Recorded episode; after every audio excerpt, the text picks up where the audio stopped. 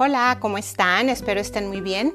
La semana pasada compartí con ustedes un tema súper interesante, sanando mi árbol genealógico.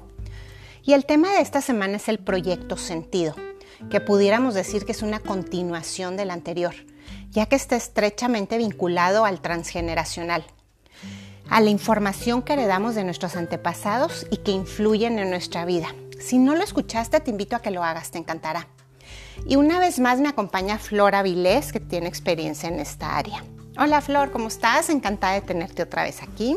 Hola Lore, buenas, buenas tardes, buenas noches. Este, ¿Cómo estás tú? Muy bien, gracias a Dios.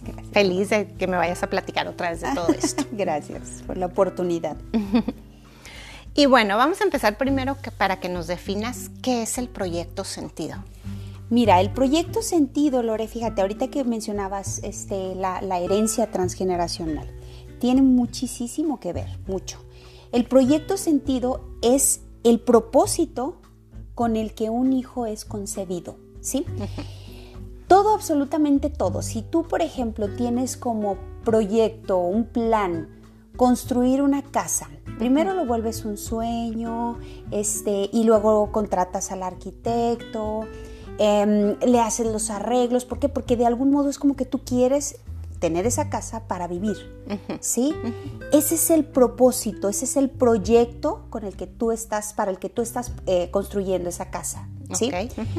Si tú de pronto, eh, no sé, la casa la llenas de, no sé, animales, perros, o, no la utilizas para el proyecto que tú la construiste, es como que no se está cumpliendo el propósito. Todo inicia con un proyecto. Así de la misma manera inicia la concepción. ¿sí? El proyecto sentido sería el motivo para que yo concibo un hijo. ¿sí? es, es, eso. A diferencia, Lore, de lo que es la etapa trans, de la herencia transgeneracional, que la herencia transgeneracional, pues ya revisamos la, la, semana pasada fue, este, que nosotros recibimos la información a nivel del ADN de nuestros padres, de los dos, papá y mamá. Okay. En este caso, Lore, el proyecto sentido es esa información que se transmite al hijo, al bebé, pero únicamente de la madre. ¿Sí? Por eso se dice que el rol de la madre en la vida de un hijo es muy importante. Definitivamente. Es, por algo los hombres, los hombres pueden, pueden concebir un hijo seis días, un día, tres días antes de, incluso de morir. La madre no. La madre tiene un periodo, tiene hasta un límite, donde es como que la biología, previendo, que esa mujer va a tener un hijo y que se, que, se va a hacer cargo de, de, llevarle a crianza, de enseñarlo, de guiarlo. Este, eh, por, eso, por eso es como que hasta un límite tenemos para poder concebir. Pero sí, efectivamente, la madre es, un, es, eh, no sé, es, un, es primordial en la vida de un hijo. Pues es que llegan a ser uno solo. Exacto, exacto. El hijo convive con la madre desde que desde que llega al mundo y desde que es concebido. Entonces, por eso sí es diferente, es diferente la herencia transgeneracional, porque en esta recibimos información de papá y mamá. No quiere decir con esto, Lore, que el papá no sea importante. Sí, porque algo tuvo que ver, o sea, o sea, de que tuvo que ver, tuvo que ver, pero en la planeación o en por qué quiero yo un hijo o a lo mejor y, ni cuenta se dio. Eh, puede ser, puede ser definitivo, pero por ejemplo el papel, el rol del padre en, lo que es este, este proyecto que es concebir un hijo, eh, cuidar ese hijo, criar ese hijo, echar a volar ese hijo, el papel del padre desde el proyecto sentido, lo estoy diciendo, sería como acompañar a la madre, cuidar a la madre, soportar a la madre, apapacharla, ¿sí? Pero en cuanto a esa información directa no viene que el hijo, no, de él no viene, viene específicamente de esa madre. Ok.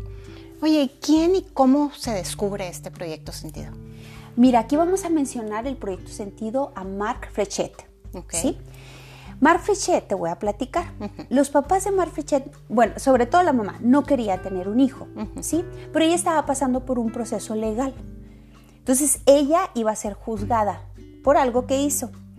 Entonces, el papá le dice, el esposo le dice, oye, bueno, ¿y si te embarazas?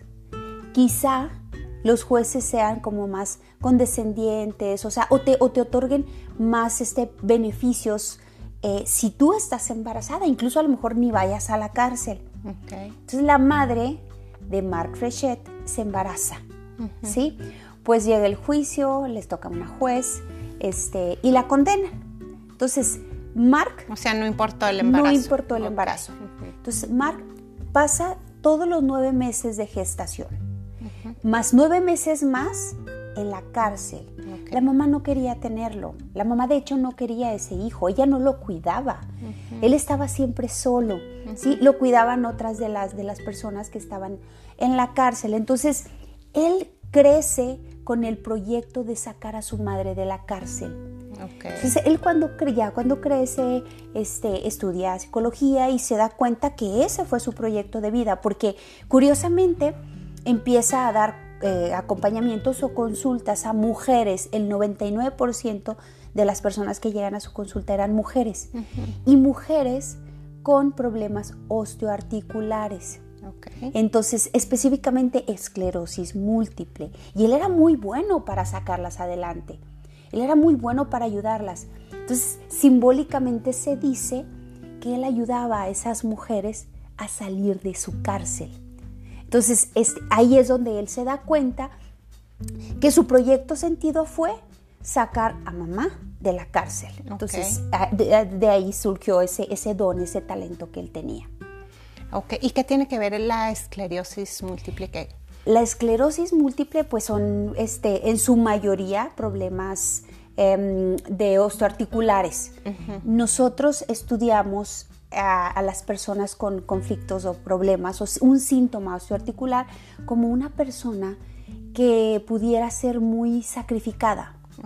Son personas que, como que no se permiten vivir su propia vida, personas que se dan mucho. Entonces se dice que es como una cárcel. Entonces, eh, es por eso, pero, pero proyectos sentidos existen muchísimos. Ah, ok.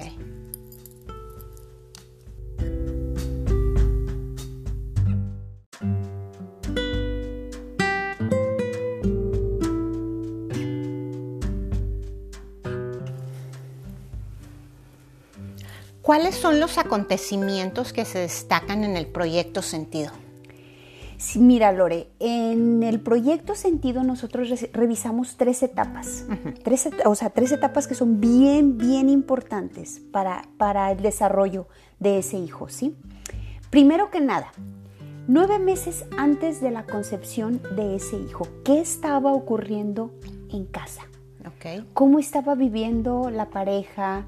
¿En qué entorno se estaba desarrollando la madre? Este, o sea, que, como que de algún modo ahí ya se estaba formando lo que iba a ser el siguiente proyecto, que era la concepción de ese hijo. ¿Sí? Muy importante, Lore. Muy importante, la concepción. ¿Cómo fue concebido ese hijo? ¿Sí? Porque estás de acuerdo que es muy diferente el, no sé, la concepción de un hijo cuando te embarazas en la noche de bodas, que estás, oye, sobre todo cuando estás muy enamorada, este, cuando lo haces desde la coherencia en un matrimonio, y ni siquiera en un matrimonio, en una pareja donde hay, amor, donde hay respeto. Claro. ¿Sí? Pero, por ejemplo, cuando es una concepción de, en una violación, ¿sí? Que fíjate, Lore, aquí hay algo bien importante. Se habla mucho de que no era el momento, yo fui accidente, este, para que haya una concepción tiene que haber un deseo. ¿sí? Un deseo inconsciente. Una concepción es un, yo creo que es el evento máximo de, todo ser humano, porque estás de acuerdo que es un momento perfecto, no hay error. No. Entonces mucha gente dice, no, es que a mí me violaron. Debajo de todo ese dolor, de esa frustración, de ese enojo que pudiera existir por ese abuso a tu, a tu privacidad, a tu intimidad que ocurrió, ya había un deseo de concebir un hijo. No hay momentos equivocados, no los hay.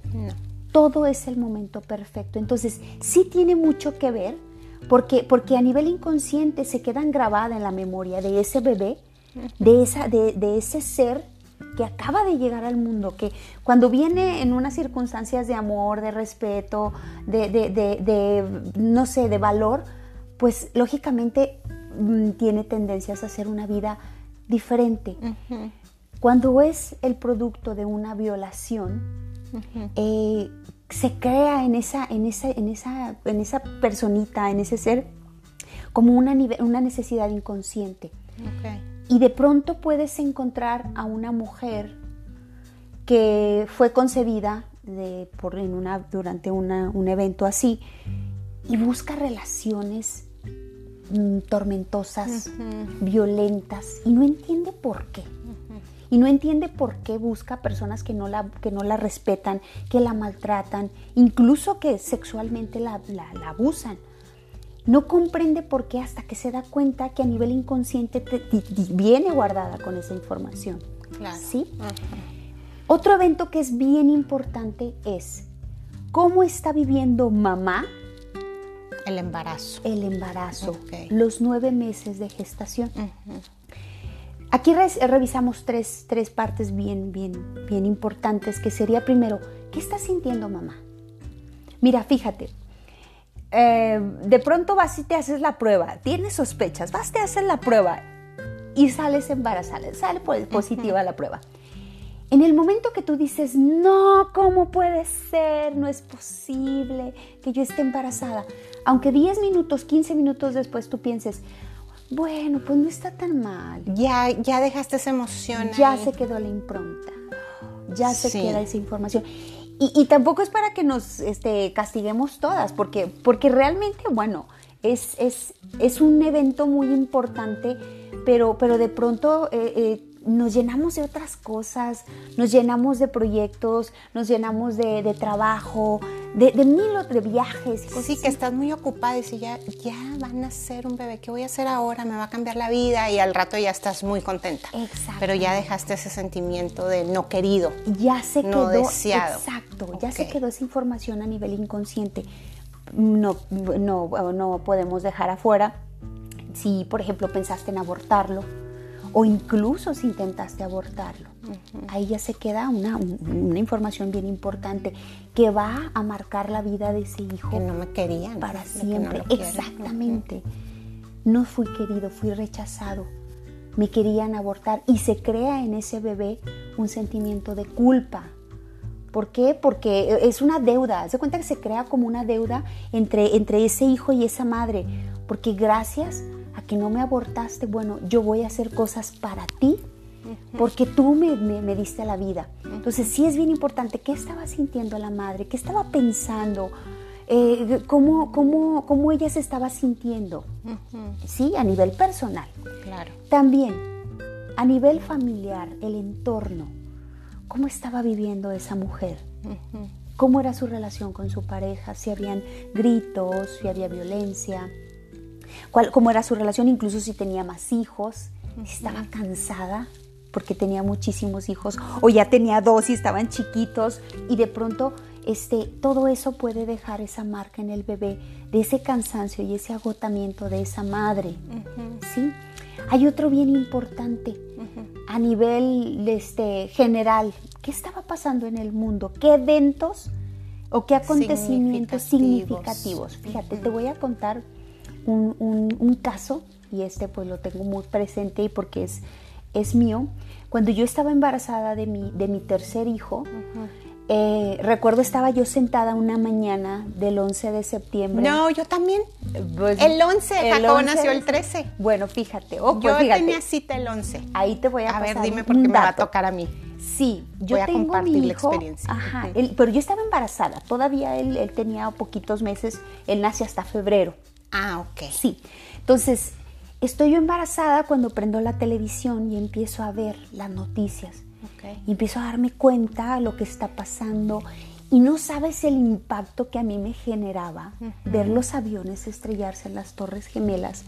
ver a la gente cómo caía, por el... O sea, fue para mí impresionante. Recuerdo que, que, no podía dejar de ver la televisión. Se despertó mi esposo y le dije, está pasando esto, mira. Pasa el tiempo, nace mi hijo. Nunca me di cuenta yo de alguna situación especial. Hasta que hace, yo creo que aproximadamente tres o cuatro años, que me doy cuenta que mi hijo le tiene pavor a los aviones. A los aviones. Pavor. Le tiene pánico a las alturas. Pero es un miedo real, o sea, es un miedo que, te impactó demasiado. Para mí fue muy impactante. Recuerdo que nos le llevamos mi esposo y yo a, Cabo San Lucas y lo tuvimos que subir en el avión. Bueno, llegando, este, llegábamos al aeropuerto de Ciudad de México tuvo que llegar a urgencias este, de una aerolínea este, por, por lo mal que él venía. Entonces, para él sí fue muy dramático. Entonces, debemos revisar qué cosas estaban pasando, qué cosas, qué, acontecimientos importantes y de qué manera pudieron quedarse guardados en nuestro cerebro arcaico, ¿sí? Como una amenaza nuestra supervivencia. Entonces, ¿para qué él tiene pavor a los aviones? Lo mandé a Europa el, año pasado. No sabes, tenía que tomar medicamentos y todo porque, porque para él realmente... Ya sánalo, tú eres la que lo debes de sanar. sí, sí, sí, sí. De hecho me, di cuenta hasta hace poco tiempo, ¿eh? cuando, cuando estaba revisando yo todo el material de Proyecto Sentido y, y que me doy cuenta dije, claro. Pero fíjate, Loren, ¿Qué pasaría en el caso de, un hijo que, no sé, su mamá está sola, se siente triste, el esposo va y viene, ¿sí? Y él es fecunda, o sea, es concebido en un momento donde, bueno, va el papá y viene, pero esa mamá está triste todo el embarazo. Y sola. ¿Qué memoria crees que se pueda despertar en ese hijo? Que está viviendo, porque, porque así lo decimos, si la mamá habla inglés, el hijo habla inglés. Si la mamá está triste, el hijo está triste. Entonces, imagínate ese sentimiento. Abandono, de, de, abandono, de tristeza. Por ejemplo, muchas personas me, han manifestado a mí que, este, que, sienten de pronto unos arranques de celos increíbles. Bueno, pero es que tu esposo te ha sido infiel. No, no, nunca me ha puesto los cuernos en la vida. Y este, o al menos no que yo me haya dado cuenta, pero, pero es impresionante. Entonces, platica con tu mamá. ¿Qué situaciones ella vivió en relación a un engaño cuando estaba embarazada de ti? Y va y van y le preguntan y, este y ahí está la y Se da cuenta y se da cuenta que la mamá estaba celosa, estresada, completamente insegura, no podía estar en paz porque tenía que estar pensando por el engaño que la pareja, ¿cómo si yo estoy embarazada y tú te vas con otra? ¿Sí me explico? Entonces, eso es bien importante. El parto del hijo. El parto del hijo marca la vida porque no es lo mismo que nazca por en un parto natural, un parto bonito, donde él se tomó el tiempo y decidió cuándo, a que lo saquen por cesárea a que viniera con el cordón umbilical enredado. Este, mm, fíjate, tú, conocí un caso de una chica que viene conmigo por un síntoma en sus, en sus partes íntimas. Entonces, pues buscábamos y buscábamos. Sí, habían muchísimas cosas, pero cuando yo le pregunto, ¿cómo fue el embarazo de tu mamá? Bueno, ya hablamos de algunas cosas, pero cuando me dice que cuando ella nace, su papá, su mamá creo que fue la que dijo, no, ¿por qué es niña? ¿Por qué no fue un niño? Entonces, a partir de ese momento, esa niña, a partir de ese rechazo, ¿sí? Por, ese, por esa primera impresión que la madre hizo de, verla y que no era, porque eso también es bien importante. ¿eh? Antes siempre queríamos que el primer hijo fuera hombre y te salía la niña. Entonces de pronto no entendías por qué el comportamiento de ella o por qué sus menstruaciones tan dolorosas. este, pero por ejemplo, a, mí, a mí me impresionó muchísimo cuando viene ella y justo era como una negación a, su, feminidad. Oye, yo siempre, te digo, este curso lo tomé ya hace varios años. Tengo cuatro hijos hombres. El primero quería que fuera mujer, el segundo quería que fuera mujer, el tercero quería que fuera mujer y el cuarto quería que fuera mujer. Y yo tenía el nombre para el primero, para el segundo, para el tercero y para el cuarto de mujer. Me entero, no, me da un trauma psicológico y voy y me encierro con cada uno de ellos. Claro que me juzgaban loca yo, a ver, voy a platicar contigo. Yo quería que fueras niña para empezar, yo traía así como una idea. Mi mamá, yo tengo tres hermanos arriba y mi mamá quería una mujer a fuerza para que fuera su compañera, para que lo que tú quieras. Entonces yo ya traía como que yo quiero mujer para que esté conmigo, para que sí. Entonces los encerré uno a uno y les dije todo. Yo quería que tú fueras mujer y tú te ibas a llamar tal. Y cuando me dijo el doctor que eras hombre, lloré. Pero yo quiero que tú sepas, o sea, todo le expresé y le pedí perdón y y le dije, le dije, tú no tienes por qué acompañarme, tú vas a hacer tu vida y tú... Entonces, todo lo que pude y todo traté de decirles. Y a cada uno, claro que me decía, no, mamá, no es necesario. Sí, me escuchas y te voy a, tengo mucho que platicarte. Yo estaba así traumada. Claro. Entonces, yo no sé si los liberé, si no los liberé, pero yo les platiqué y trataba de acordarme así como, mira, cuando yo estoy embarazada de ti, me enojé bien fuerte y, y ya sabes. Claro porque sí, hasta ellos bromeaban, ellos hasta se decían cómo se llamaban de mujeres, ¿sí sabes? Entonces, claro, traté de sanar un poquito, ¿qué tanto se sana al hablarles de Hiciste eso? lo correcto, hiciste lo correcto. Es hablar, es hablar, es hablar. Porque fíjate, bueno, ahorita ya me estás brincando un poquito a lo que sería esa parte sanadora. Sí, ¿Sí? bueno, si no te brinques, ya nada más como sacaste el tema de que no, hiciste lo correcto, niña? O sea, sí me lo pasó que pasa es que, mira, por eso, por eso mencionaba yo hace rato, no debemos castigarnos.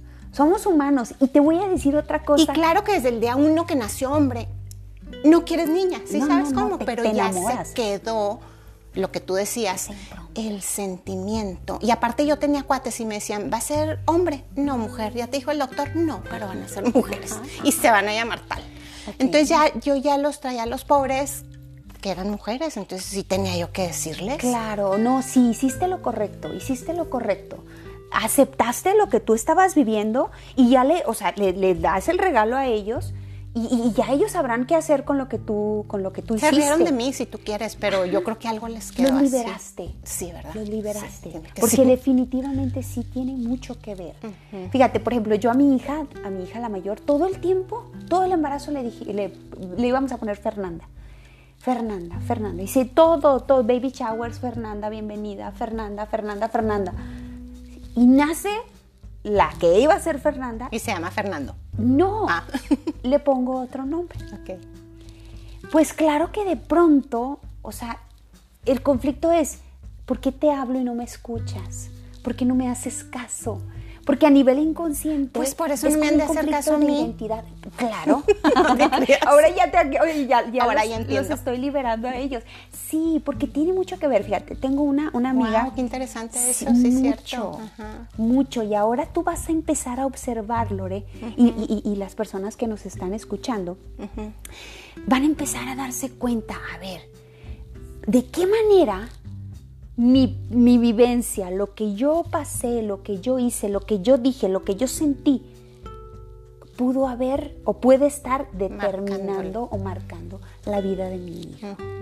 Fíjate, yo no, yo no digo vayan y háblenle a sus hijos todos los secretos, y, pero sí es importante porque a nivel inconsciente ellos lo saben. Sí, ¿verdad? Ellos lo saben. Cuando yo me embarazo de mi segunda hija, yo estaba empezando a trabajar, ya estaba litigando, este, mi hija la mayor ya estaba más grandecita, entonces de pronto, ándele, embarazada. Yo entré en crisis, entré en crisis y, y- y- y- y la verdad que el primer pensamiento que se me vino fue, yo no la quiero tener, yo no la quiero tener, yo la voy a abortar. ¿En Fue un pensamiento que te viene así de. Fugaz. Después ya lo analizas, o sea, claro que te Claro viene que el no amor y todo, y no sí. lo haces. Ajá. Cuando ya mi hija empezó a crecer y que yo ya la vi madura y todo, un día la siento y platico con ella. Le dije, mi amor, quiero hablar contigo. Y no lo estoy invitando a que lo hagan porque a veces cometemos las madres abusos cuando son muy chiquitos, ¿sí?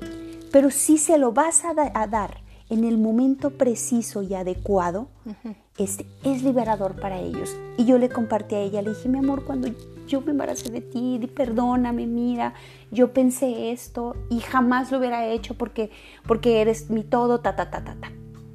Van a la escuela y les dan una plática este, sobre el aborto y ella levanta la mano y les dice a sus compañeros de clase que su mamá cuando supo que estaba embarazada de ella la quería abortar, pero que gracias a que ella, a que no lo había hecho yo, yo había tenido oportunidad de pedirle perdón a ella y no a su alma.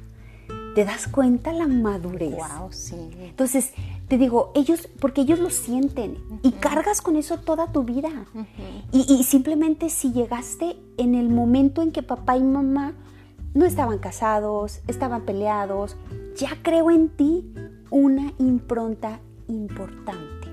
Entonces sí es bien importante. Otra cosa, Lore, los tres años, hasta los tres años de vida del bebé. O sea, es como que existe una conexión directa. Mamá e hijo. Mamá e hijo.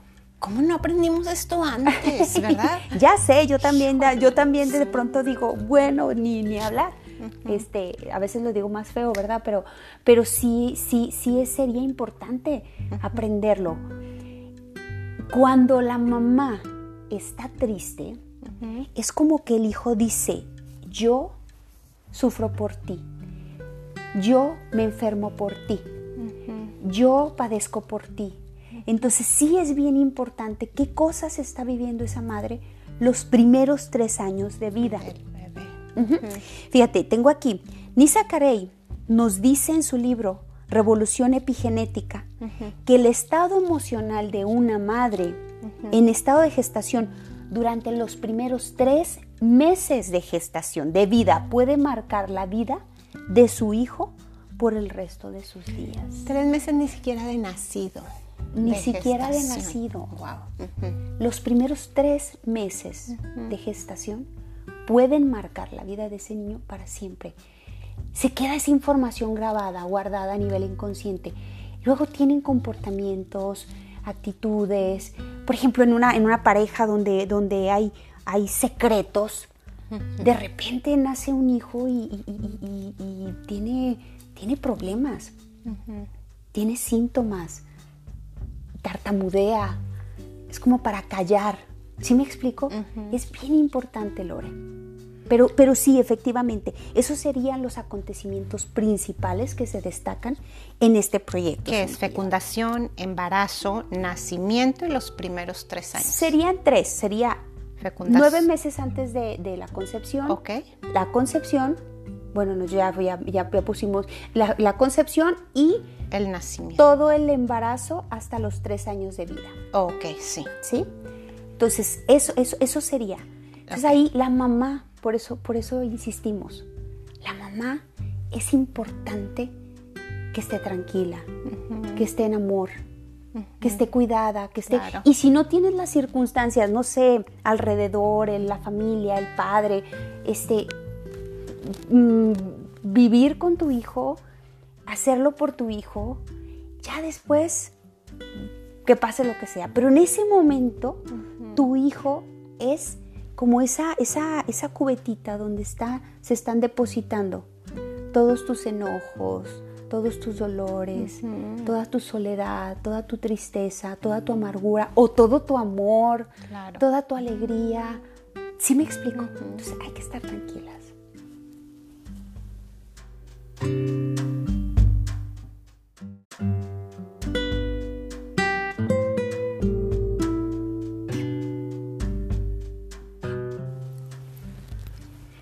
¿cuáles serían los tipos de proyectos sentido más comunes? Bueno, mira, Lore, hay muchísimos, pero bueno, te puedo mencionar algunos que son los que se revisan más en la literatura de proyecto sentido, que sería, por ejemplo, el hijo de reemplazo, que es cuando los padres conciben a un hijo que sustituye a otro que ha muerto.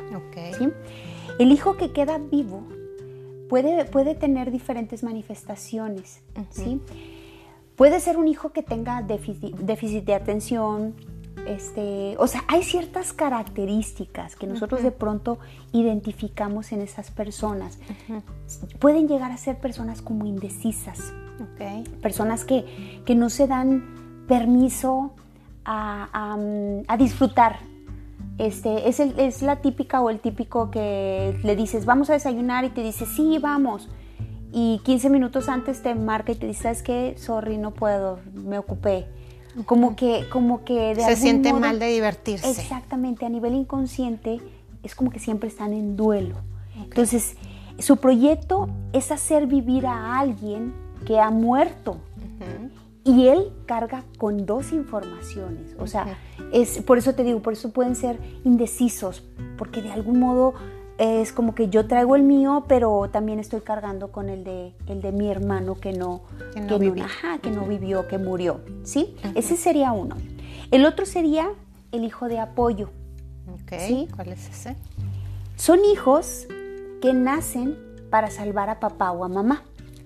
Son personas que se sacrifican por los demás y tienden a adoptar una actitud protectora en todas sus relaciones. Oye, eso es cuando la mamá se embaraza para atrapar al hombre. no, no es eso. No, más bien sería como que cuando la mamá está muy triste. Okay.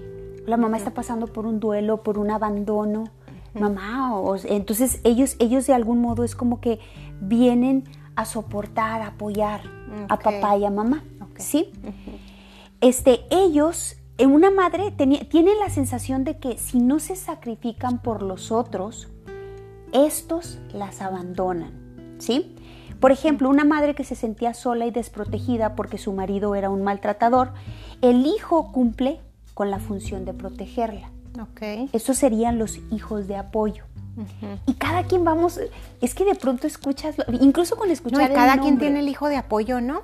Claro, claro. Voy a analizar esta situación que estás diciendo. sí, yo sí tengo hijos de apoyo. Sí, de verdad. Fíjate, ok. Entonces, este, hay que, hay que analizarlo bien para hacerlo correspondiente, ¿sí? Tenemos el hijo de reparación. Yo en mis cursos, Lore, hablo de lo que sería la hojita del manglar. ¿sí? Hay esas, el manglar, que es un árbol que crece este, la hoja del árbol, dices. Sí, sí, sí. El, manglar es, es, un árbol que crece este, en el mar. ¿Sí? Para que ese árbol, ese, el árbol puede filtrar casi toda la sal, menos un 2%. ¿Sí? Del, del, agua del mar. Del mar. Para que ese árbol no muera completo, hay hojitas que se sacrifican y absorben ese 2% de sal. Para que siga viviendo el árbol. Exacto. Para mí eso sería como un hijo de reparación o hijo síntoma. Son hijos que vienen como a absorber toda esa híjole, es que no me gusta, hay una palabra que no me gusta utilizar, pero a veces es como la más conveniente, toda esa toxicidad que hay en el árbol, todo ese dolor, todo ese pues drama. es que hay toxicidad en todos todo ese engaño, sí, todos esos secretos. Entonces viene ese niño. Ay, qué triste para ese niño. Pero, pero él lo hace voluntariamente, o sea, como esas hojitas del manglar o sea, ellas no sufren porque son ellas las que se sacrifican por el manglar, por el árbol. Ellas lo hacen voluntariamente. Es un sacrificio biológico. En este caso, el hijo es su proyecto de vida, de la hojita. Su proyecto de vida. Estos hijos viven un síntoma para, expresar el conflicto de la familia. Pueden cargar con toda la historia del clan para liberar al resto de los miembros o bien ser concebidos para reparar un problema concreto, ¿sí? Que, por ejemplo, es el caso de la película que nunca me acuerdo el nombre y ahorita tampoco me acuerdo de la niña que tenía leucemia y que conciben a una hermanita para que le estuvieran donando la médula ósea. Okay. Esa niña que fue concebida para estar donando la médula. O sea, especialmente la tuvieron para donante. es una película, no me acuerdo ahorita el nombre, Lore, y a lo mejor alguna de las personas que, que, nos está escuchando estará diciendo, ay, se llama así. No, yo tampoco me acuerdo de los este, nombres. Pero, pero esa, esa niña no va a tener un proyecto de vida personal, porque ella fue concebida especialmente para ese propósito. para venir a reparar la salud de su hermana, para venir a, a sanar a su hermana. La única probabilidad que esa niña podría tener para salir adelante, para tener su propio proyecto de vida es que la hermana no viviera, o sea, que terminara, que cumpliera con su proyecto, que hiciera una toma de conciencia, que se liberara. O sea, que la hermanita muriera, a la que le vino a donar su Claro, porque, porque ella, es que ella no viene como proyecto de vida. Ella viene a salvar la vida, pero Ella viene exactamente a salvar la vida de su hermana. Okay. Ella viene como una donadora, okay. hace cuenta. Entonces, pero de pronto se va a encontrar que va a andar buscando por todo el mundo si es que eso llegara a ocurrir, que la hermana pues ya no necesita este, las donaciones, ya no necesita ayuda. Esa niña se va a descubrir que va a andar por el mundo buscando personas a quien salvar, a quien ella rescatar, porque así viene ella concebida. y es que luego ves tanta gente, ahorita que me describes a las personas y así dices tú, sí, o sea, ya luego empiezas a ver y lo, ah, está bien, ya no sé qué. No, o sea, ya después de que no te pasa a ti, yo creo que a ti te ha de pasar más. identificas perfectamente, dices, ay, este es un reemplazo. O, ay, no, no te pasa. Mira, en la mañana te voy a platicar así rapidito, me mandan un, un video pero me lo mandaban para yo para que me para que me riera, o sea, era una niña que está está en la cama con su mamá y en eso viene el papá y el papá la está grabando, pues una niña chiquita y la mamá acostada tan tranquila y el papá le decía, "Entonces me vas a dejar ir a la despedida de soltero." Y no, y tú y se levanta la chiquita y apenas se le entiende lo que habla. Entonces, cualquier otra persona estaría identificando, ay, mira qué graciosa, ay, mira. Y yo identifico, digo, bueno, ¿cuál es el proyecto sentido de esa niña? Y ver a la mamá tan tranquila, acostada, digo, claro. ¿Cuál es el proyecto sentido de la mamá? De la madre y del papá. ¿Sí me explico? O sea, porque, porque empiezas a identificar. ¿Y sabes qué es lo más bonito de esto? Que ya no hay juicios. Claro, sí, no, ya ves y dices tú, ay, Claro, porque te das cuenta que las personas no actúan primero véase una verdad antes de estar viendo a los Exacto, ajá. O sea, no actúan por como actúan porque así les da la gana y porque les gusta ser groseros, patanes. Sí, entiendes. Como son, comprendes. Claro. Que vienen de una información también. Claro. Vienen de una información de un árbol genealógico que atravesaron por una familia, por un, por, por un matrimonio o no matrimonio, por una concepción muy específica, por una madre que los llevó en su vientre durante nueve meses y que estuvo en contacto con ellos hasta los tres años de edad. ¿Qué cosas vivió ese ser, esa persona? Entonces, vas quitando los juicios y te das cuenta que las personas no, actuamos ni mal ni bien, actuamos simplemente en base a nuestra información. claro. ese sería uno. El otro, es el proyecto de parentalización. ¿sí? Aquí es cuando los padres delegan su responsabilidad a los hijos. Es cuando el hijo, de algún modo, hace el papel de padre o la hija o de madre. ¿Sí? Y es quien... Aunque no fallezca el padre o la madre. Aunque no... No, no, de hecho, de hecho esa es la parentalización. Ok, que, que estando papá y mamá vivos, ellos tomen el papel de padre o madre. Exactamente. Aquí se rompen algunos órdenes. ¿eh? Si ya habláramos un poquito más, por ejemplo, de, los órdenes del amor. Los padres, los padres dan, los hijos reciben. Por eso, cuando un hijo es el que se hace cargo de los padres, ojo, cuando los padres pueden valerse por sí mismos. ¿Sí? Sí, porque es muy diferente que tengas a la mamá atendida, inválida. Claro, y eso lo haces por humanidad, por agradecimiento, por compasión. Pero si tú, desde esa necesidad de, o los padres te ponen a ti en la posición de madre o de padre de tus padres, entonces ahí se está rompiendo todo el orden. Claro. ¿Sí? Entonces, pero ese es un proyecto sentido. Padres inmaduros que de algún modo buscan un hijo para que se, se haga cargo de las cosas que ellos no pueden sacar adelante. ¿sí? El hijo bastón. Este es bien común. Su función en la familia es cuidar a los padres en la vejez. Es el típico hijo que después de ocho hijos sale embarazada la mamá o simplemente dice, ay, pues hay que tener uno para que nos cuide cuando estemos viejitos. Ese proyecto de vida es de los más fuertes que existe. Porque ese hijo que fue concebido con, esa intención, con ese propósito, lo truncas. No se va a permitir vivir nunca. Nunca va a iniciar un proyecto. Él, va a ser como, como una necesidad inconsciente de tener que estar siempre disponible para cuando mamá o papá, que estén ya, ya, ya grandes en la vejez, los necesiten. ¿Sí? Aquí su función en la familia es cuidar a los padres en la vejez. No tiene derecho a tener vida propia. Fíjate qué fuerte esto. El hijo bastón no forma parejas estables. ¿Y cuántos casos? Ahorita que pones, te pones a ver, dices tú, ¿cuántos hijos bastón conoces? Yo sí conozco. Yo conozco. ¿Verdad? De hecho, en mi familia hay, o sea, en mi familia hay. Sí, sí, sí. Y, han sido personas, o sea, que, que, no, que ya no nada más de cuidar a sus propios padres, bueno, ahora cuidan a los tíos, o sea, a los hermanos de los del de, como que ya se le fue el padre y ahora quién voy a cuidar. Exacto, porque se les acaba su proyecto de vida. Su proyecto de vida, claro. Y ahora quién cuido y son cuidadores asinatos. Siempre están disponibles. No se casa para estar disponible cuando los padres sean mayores y los necesiten.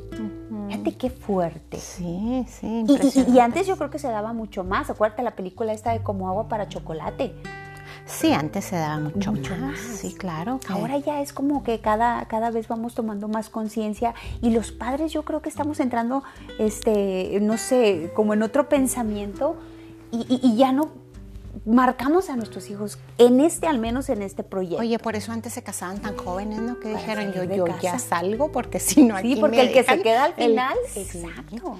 Sí, sí, sí, Pero sí es importante, y fíjate eso que dijiste tú, se acaban los papás y ahora, ¿qué hago? Claro.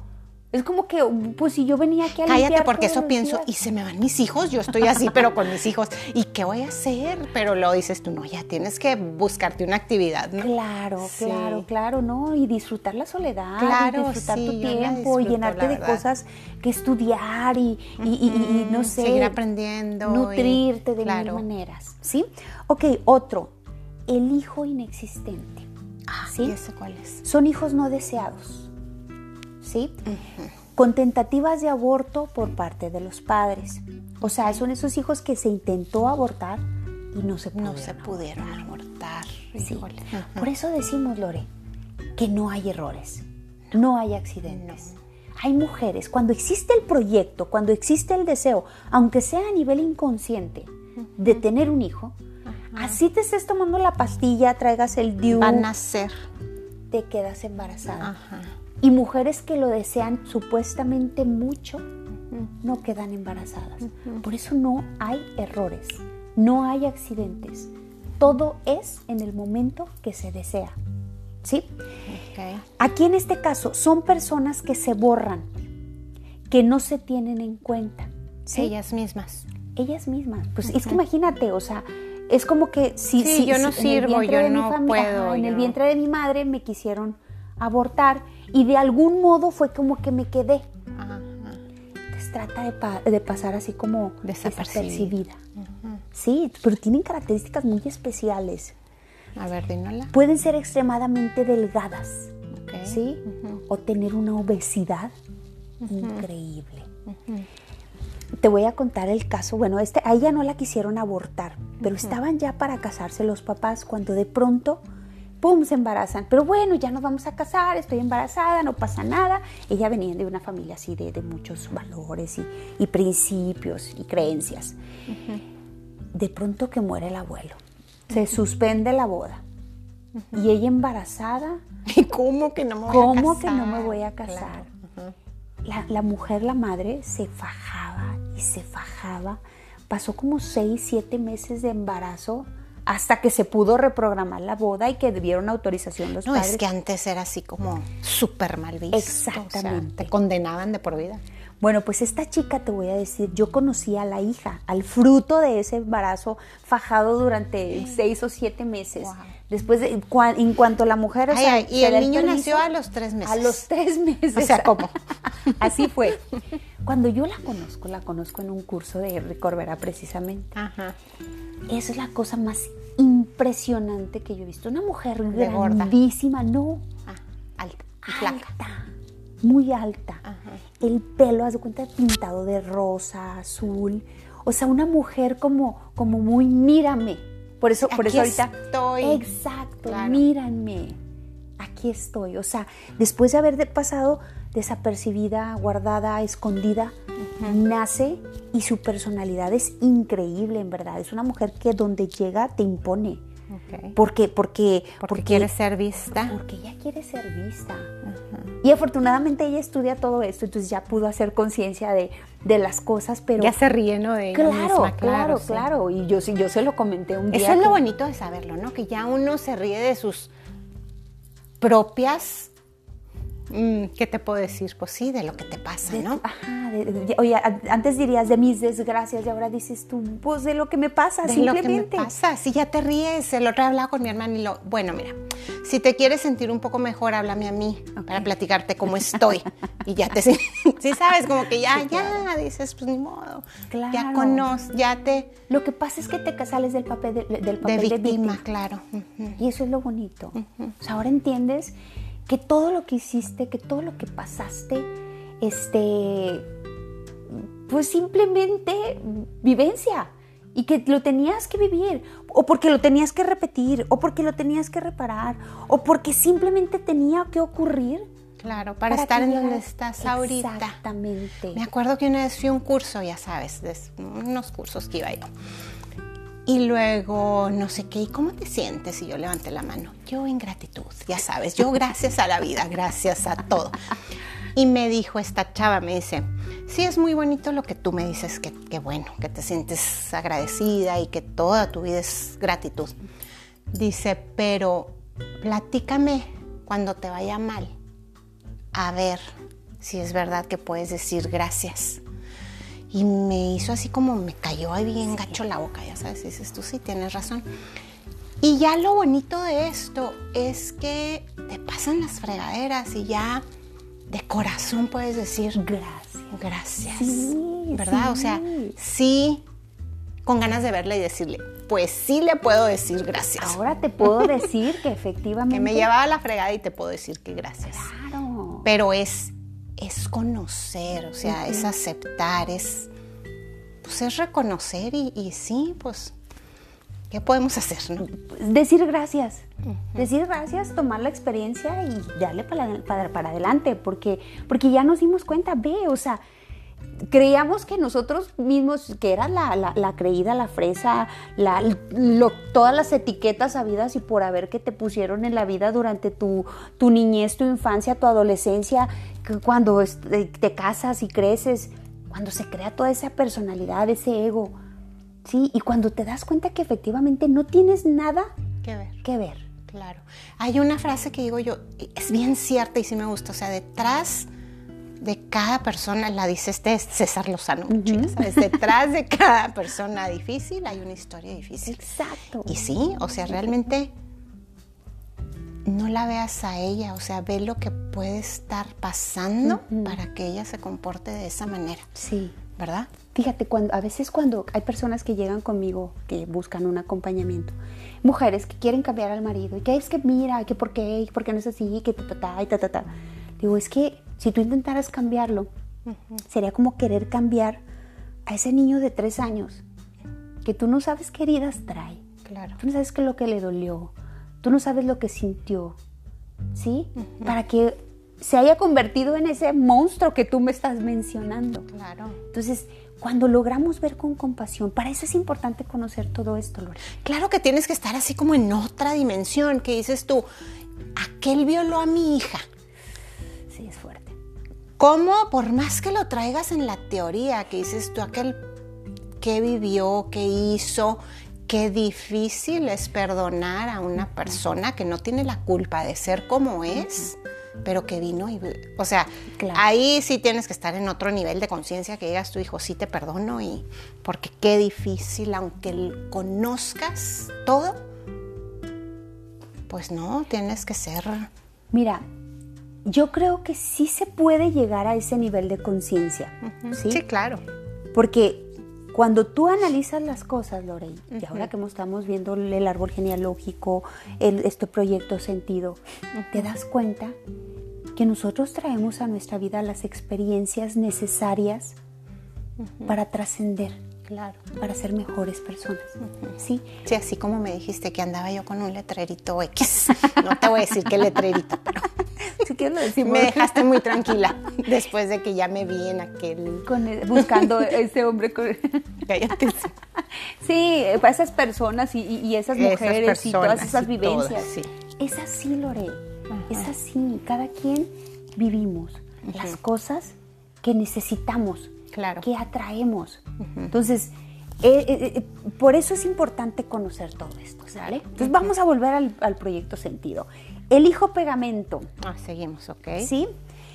En el momento en que fue concebido, había una ruptura de los padres y la madre pensó que si tenía un hijo podría retener al, esposo. ese hijo, a partir de que nace, va a ser el cuidador de mamá y de papá. Él va a ser el que cuando se peleen va a estar en medio. ¿sí? Él va a ser el que le va a recordar al papá. Sí, yo levanté la mano. Oye, es que mis papás no estaban peleados, bueno, pero, pero sí, o sea, es, yo, yo, yo estoy segura que ese fue mi proyecto este sentido. El pegamento. el pegamento. Sí, yo venía a unir a mis padres, definitivamente. Entonces, cuando, cuando papá y mamá se peleaban, yo era la que quería estar ahí en medio.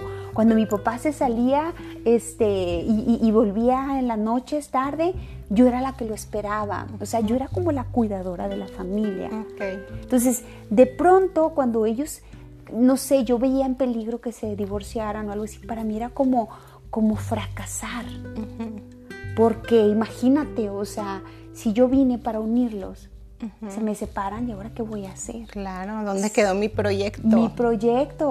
Entonces ya terminé con el proyecto de papá y mamá, pero luego ahora ando queriendo juntar allá papá hija, hijo con hijo, este, ¿sí me explico? O sea, hay que, hay que tener una toma de conciencia, darte cuenta del para qué lo estás haciendo. ¿Sí? Entonces, ese sería el hijo pegamento. El hijo salvador. ¿Sí? Que son bebés que suelen nacer en familias con algún tipo de conflicto, ellos cogen la carga de salvadores, ¿sí? Cuando crecen quieren proteger a todo el mundo. Aquí en El Salvador se habla, lo, mencionan mucho este, algunas personas que, trabajan o que estudian o imparten el, el, transgeneracional, iba a decir, no, el proyecto sentido. Sí mencionan a Jesucristo. Jesucristo venía con este, con este proyecto de venir a salvarnos, ¿sí? este, pero, pero hay que ver a veces hasta qué punto puede un hijo llegar a sacrificarse a sí mismo para salvar a su familia, para salvar a su madre, para salvar a su padre. ¿Sí? A veces podemos llegar a caer en el, incluso en el amor ciego, que, que, ese te lleva, te lleva a este tipo de, proyecto de vida. ¿sí? Dentro de ellos hay un programa que dice que ellos o ellas tienen, fíjate, tienen que salvar a su familia. Entonces, todo esto, Lore, hay que utilizarlo, hay que aprovecharlo para revisar por dónde andamos. Claro. ¿Sí? ¿Qué estamos viendo nuestros hijos? Las que son mamás nuevas, híjole, felicidades si estás escuchando este podcast. Sí, sí. Más aún así te voy a decir una cosa, también cuesta trabajo, porque se dice que cuando una mujer está embarazada, hay un proceso biológico como inconsciente, donde esa mujer revive las memorias de cuando esa mujer estuvo en el vientre de su madre. Eso es un proceso automático, es algo biológico. Es como que se despiertan las memorias. Y si cuando mamá, eh, cuando yo estuve en el vientre de mi madre, mi madre era una mujer depresiva, triste, sufrida, ¿sí? De pronto yo cuando estoy embarazada y no entiendo por qué, me siento triste, me siento sola, me siento deprimida. Ya trae las emociones de tu mamá en el embarazo. Exactamente. Entonces por eso es bien importante. Mira, dice... Es una cadenita. Sí. ¿Hasta dónde? Bisabuela, abuela, tatarabuela. Claro. Muchas veces yo les, yo les digo a las personas, y es bien difícil, Lore, porque le dices a una, a una persona, habla con tu mamá, pregúntale cómo fue su embarazo de ti. Y la mamá dice, ni se acuerda. Todo bien. Yo le pregunto y ni se acuerdan. Ni se acuerdan. Pero puedes tú analizar cómo estaba el... Puedes preguntarle a las, a las tías, a tus hermanas, ¿sí? ¿Cómo era? ¿Cómo estaba el matrimonio? ¿Cómo estaba la casa? ¿Cómo estaba la familia? ¿Estaba económicamente todo bien? ¿Había pleitos? ¿Papá era infiel? Este, ¿Sí me explico? Claro. Para darte cuenta más o menos qué es lo que tú vienes cargando. Entonces, ¿qué es lo que tú estás haciendo? ¿Qué hacemos, Lore? Cuando nos damos cuenta que somos un hijo pegamento, un hijo de sustitución, un hijo de reparación, ¿qué hacemos? ¿Qué, se hace? Primeramente que nada, ¿sí? Lo aceptamos. ¿Sí? Yo acepto, aquí se dice incluso que tienes que hacer hasta como una carta de, renuncia. ¿Sí? Nada nos toca porque sí. Todo lo que hemos vivido, todo lo que hemos recibido, lo hemos aceptado. Yo acepté voluntariamente venir como ese proyecto a unir a mis padres. Cada uno lo hemos aceptado desde el amor. ¿sí? Entonces, primeramente que nada, lo que yo hago es, acepto, es más, haces hasta una carta. Querido papá y mamá, ¿sí? Acepto que hasta el día de hoy, pones fecha y todo el asunto. Es un acto psicomágico, pero funciona como un contrato. Un contrato es un acuerdo de voluntades. Yo lo acepté, tú lo aceptaste, pero hasta aquí. Aquí va la siguiente cláusula. Sí. no, aquí les voy a aumentar esta clausulita que no estaba Exacto. antes. Por ejemplo, lo que tú hiciste con tus hijos fue, fue sanador, fue liberador. ¿Sí? Lo que yo hice con mi hija también fue pues muy liberador. la prueba que Exacto. me pidió perdón a mí, no a mi alma. Qué, qué, o sea, qué maravilla. Entonces, eso es lo mejor. Si tú identificas que lo que tú viviste, que lo que tú sentiste durante el embarazo, de algún modo está como marcando la vida de, la vida de, tu, de alguno de, tus hijos, siéntalo, platícale y, y, y, y regrésale este, su proyecto de vida. ¿Sí? Si tú te identificas que tú estás dentro de uno, yo hago esa carta. Tú haces esa carta. Ok. ¿Sí? Y le pones hasta el día de hoy, cumplí. Eh, sigilosamente. Sigilosamente, disciplinadamente, mi proyecto de ser el hijo pegamento. Ok. ¿Sí? Pero quiero decirles que ya no más. Que hasta aquí renuncio, se acabó. Y a partir de hoy me permito, con su permiso y su bendición, tener mi, propio proyecto de vida. ¿Sí?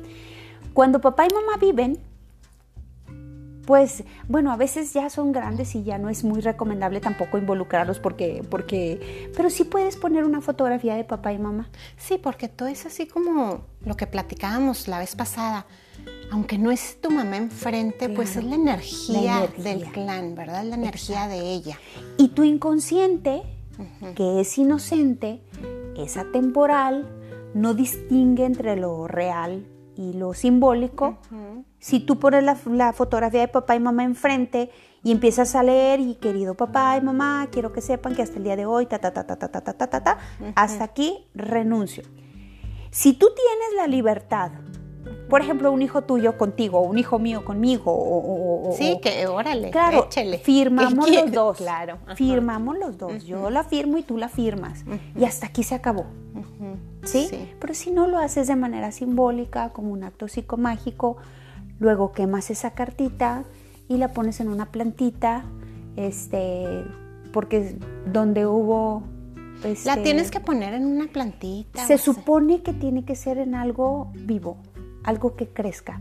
Donde hubo un gran odio, que nazca un nuevo Oye, amor. porque yo ahí en ese tarrito, quién sabe cuántas cartas tengo quemadas. Híjola. y ya no me acuerdo ni de qué, en entonces las voy a enterrar, ¿verdad? ¿Las Yo te recomiendo que las Ok. saques de tu casa. Ah, qué que bueno las me pongas en una plantita, en un árbol, fuera, Ah, pero fuera. las. Fuera, sí. Ok. Ujú. Sí, sí, sí, sí, sí. Pero esa es la mejor manera, Lore. Hacer Ok. consciente. Claro. Lo que tú hiciste, bla, bla, bla, bla, bla, bla, bla, bla, estuvo genial. Agarrar a ca- cada uno de tus hijos Y a cada decirle- uno y lo senté y me encerré. y, No, mamá, por favor, no necesitas. Y sí necesito, escucha. Claro. Y sí, les dije así, me salió una lágrima Sí. cuando supe, pero todo, todo lo que pude haberles dicho, les dije. Claro. Entonces, ya, sané o no sané, pues de perdida yo ya me liberé también de esa culpa, Porque yo mal que bien sí me sentía muy mal. Claro, te sentías culpable porque, bueno, estabas en otro nivel de conciencia, pero ahora si hubiera sido hoy, comprenderías que tú también te comportaste, actuaste, eh, deseabas niñas, niñas, niñas, niñas. Y te digo que lo deseaba hasta el momento que nacía. Nació hombre, me maravillé. El siguiente quise niña, nació hombre, me maravillé. Pero sí hubo ese deseo que ellos sintieron. Entonces Claro. eso fue lo que yo quise decirles, Claro. Confesarles Sí. y pedirles perdón. Estuvo perfecto, perfecto. Sí, Lore, pues esto sería el tema. Ok, de no, pues súper bien interesante. Eh, la, ya ves que habíamos quedado la vez pasada, te dije, a ver si luego sanamos el linaje femenino, pero quedó perfecto primero el proyecto sentido. Sí, Y luego, ya, ¿qué te parece? Ahora que hablamos que la mamá fue la que nos dejó y que es de donde más venimos cargando todas esas emociones y así. Entonces, la semana que entra les vamos a compartir, igual es sanando nuestro linaje femenino y Flor nos va a hacer el favor de acompañarnos aquí también. Y antes de terminar, quiero que dejes otra vez tu teléfono porque la verdad, si les gustaría tener una plática más a profundidad con ella o así, yo se las recomiendo un chorro. Y si les quieres decir tu, tu teléfono. gracias, Lore. Qué linda, qué linda. Este, sí, mira, mi teléfono es 915 490 7049. Este, me mandan mensajito de, de WhatsApp. Pues ahorita estamos nada más conectándonos por Zoom. Yo pienso, espero, con el favor de Dios, para el próximo año poder ya este, planear un taller de transgeneracional, proyecto sentido.